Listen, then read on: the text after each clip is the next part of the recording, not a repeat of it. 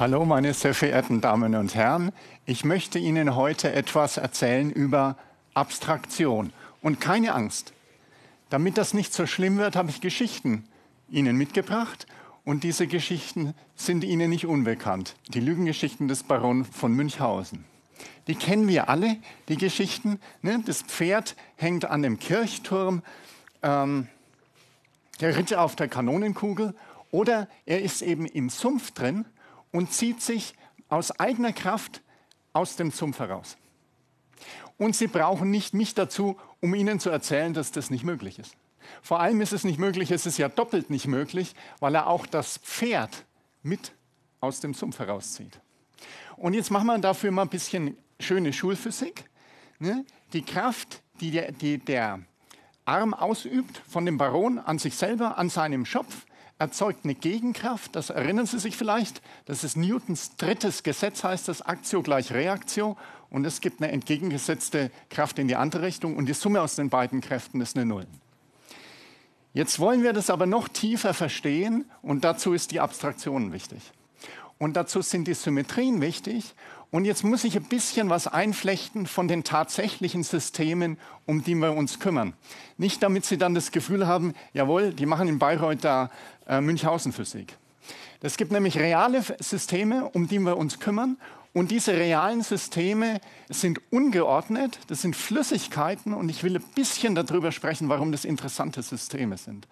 Flüssigkeiten sind interessant, weil die sind dicht, das wissen Sie. Wasser zum Beispiel ist sogar dichter als sein eigener Festkörper. Ne? Das Eis schwimmt obendrauf auf dem, auf dem Wasser. Aber es ist auch, Wasser selber, eine Flüssigkeit ist so ungeordnet wie ein Gas.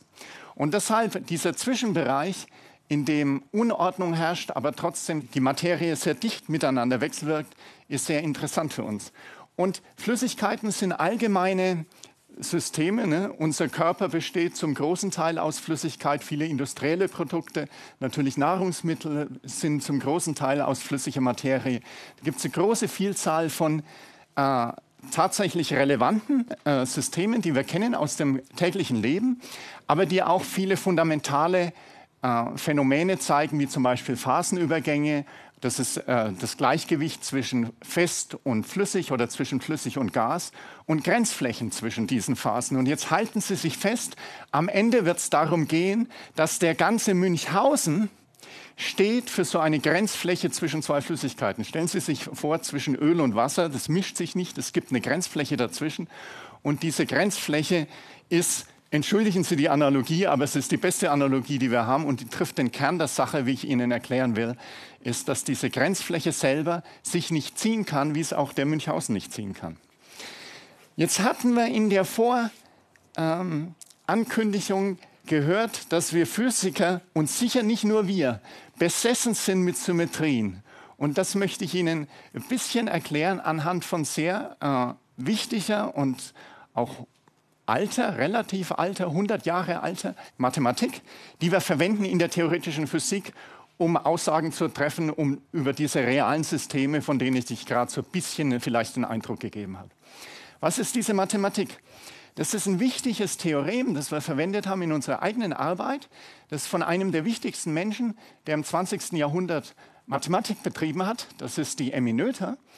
Und die Emmy Noether hat als, als junge Wissenschaftlerin, da war sie gerade fertig promoviert, hat ihren Doktor gemacht, aber hat noch nicht diese große heroische Leistung dann in der, in der formalen Algebra gemacht, hat sie ein Theorem bewiesen. Für die Experten das sind eigentlich mehrere Theoreme, aber man verwendet im Jargon das Noethersche Theorem und das verknüpft Symmetrien, also Symmetrien kennen Sie, das ist rechte Hand, die gucke ich im Spiegel an und dann sieht sie aus wie die linke Hand, verknüpft solche Symmetrien mit Erhaltungsgrößen.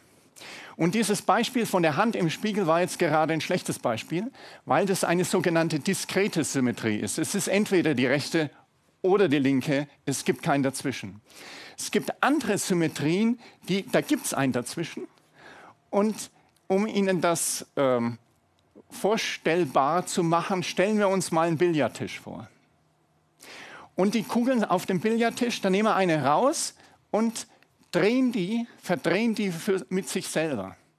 Und jetzt, wer im Moment eine weiße Kugel im Kopf hat, ist prima, weil an der sieht man nicht, ob die sich verdreht hat. Ne? An der schwarzen hätten Sie gesehen, dass die sich verdreht hat. In dem Sinn ist das Drehen von der Kugel, die Kugel ist invariant unter dieser Drehung, wie wir sagen. Invariant heißt, es ändert sich halt nicht. Und für die Pedanten, und es ist gut, pedantisch zu sein, man könnte sich jetzt fragen, naja, was ändert sich denn jetzt nicht genau? Und da kann man sehr, sehr tief und sehr lange nachdenken. Es ist in dem Jargon die Energie, die sich nicht ändert. Ich drehe praktisch, ich spanne praktisch nicht eine Feder, wenn ich diese, diese Kugel drehe. Und diese Invarianz unter der, unter der Drehung der Kugel erzeugt einen Erhaltungssatz und das ist, dass die, die Kugel sich, äh, wenn man sie angestoßen hat, drehen kann. Das geht mit Verschiebung genauso. Auf dem Billardtisch entlang kann eine Kugel rollen, wenn man mal den Rand weglassen. Stellen uns mal vor, wir zoomen mit einer Kamera da drauf und die Kugel bewegt sich. Wir wissen nicht, wir können die praktisch verschieben und dadurch ist die Geschwindigkeit, lose gesagt, die Geschwindigkeit erhalten von der Kugel. Warum ist das jetzt wichtig für den Münchhausen und was hat das mit den Grenzflächen zu tun? Dazu muss ich Ihnen sagen, wie wir denn solche Flüssigkeiten überhaupt modellieren. Wir haben da ein mathematisches Modell dafür.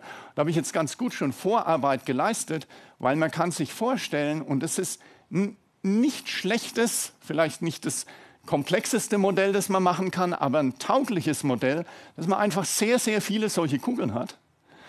Und die wechselwirken alle miteinander. Wo eine Kugel ist, kann eine andere nicht sein. Und die ganze Suppe, wenn Sie wollen, diese Kugelsuppe, die bewegt sich.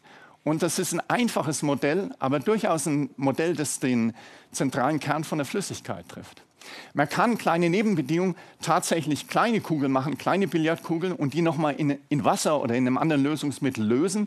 Die Kugeln kann man unter dem Mikroskop sehen und dann hat man tatsächlich so eine reale Makroflüssigkeit, wie man das nennt, von solchen Kugeln. Die kann man studieren, wie die sich verhält.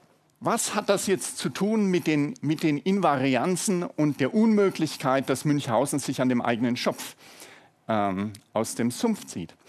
Dazu ist ähm, haben wir angewendet, selber in unserer eigenen Arbeit, haben versucht, diese, wie ich so ein bisschen versucht habe zu beschreiben, dieses Noether-Theorem, was diese idealisierte Kugel, praktisch die Unveränderlichkeit der Drehung, äh, die, die, Invarianz dieser, dieser, dieser Eigenschaft, äh, haben, wir, haben wir übertragen sozusagen auf so komplexe Systeme wie die, die ich am Anfang angesprochen habe, auf flüssige Mischungen und auf, auf Grenzflächen.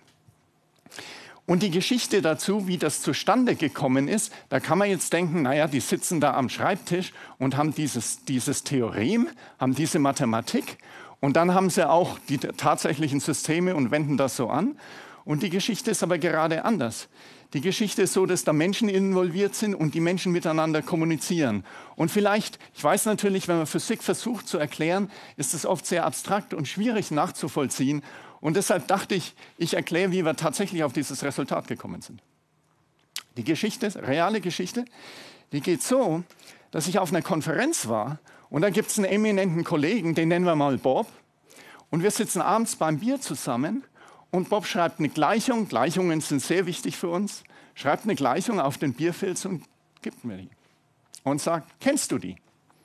Und ich kannte die nicht und wollte das aber nicht zugeben.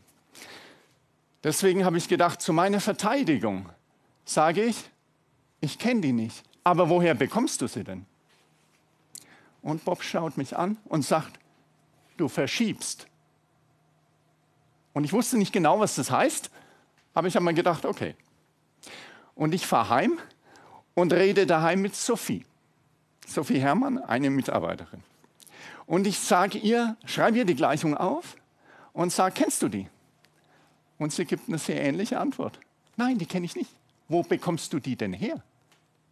Naja, ich war gewappnet. Ich sage, du verschiebst. Aber im Gegensatz zu mir, in meiner Unterhaltung mit Bob, gibt sie nicht Ruhe, sondern sagt, was heißt denn das, du verschiebst? Und ich will Zeit gewinnen und sage, naja, das ist wie beim Noether-Theorem, man verschiebt, oder gerade habe ich es mit der Drehung erzählt, verschieben oder drehen, Symmetrien gehen so oder so. Und damit ist im Moment zufrieden. Und ich habe ein bisschen Zeit gewonnen. Und als wir beim nächsten Mal miteinander reden, sagt sie, du hast tatsächlich recht. Das ist tatsächlich das Noether-Theorem. Jetzt, was ich nicht erwartet habe, ist, dass er tatsächlich die 1918-Arbeit von der Emmy Noether liest und tatsächlich eine tiefe Verbindung findet von diesen Flüssigkeiten. Und dabei muss ich jetzt nochmal versuchen, halten Sie sich fest, aber ich muss nochmal versuchen, ein Stückchen reale Physik zu erklären. Und zwar geht es vorher bei diesem Verschieben von der Kugel, der Billardkugel auf dem Tisch, ändert sich die Energie nicht. Ne, wo die liegt, ist die gleiche Energie. Es wird nicht eine Feder gespannt, um lose zu sprechen. Jetzt ist aber in den Flüssigkeiten, die sind ungeordnet und wir brauchen Maß für Unordnung. Ein Maß für Unordnung ist die Entropie und die ist genauso wichtig. Die ist viel abstrakter. Die Entropie ist viel abstrakter als die Energie, aber die ist mindestens genauso wichtig.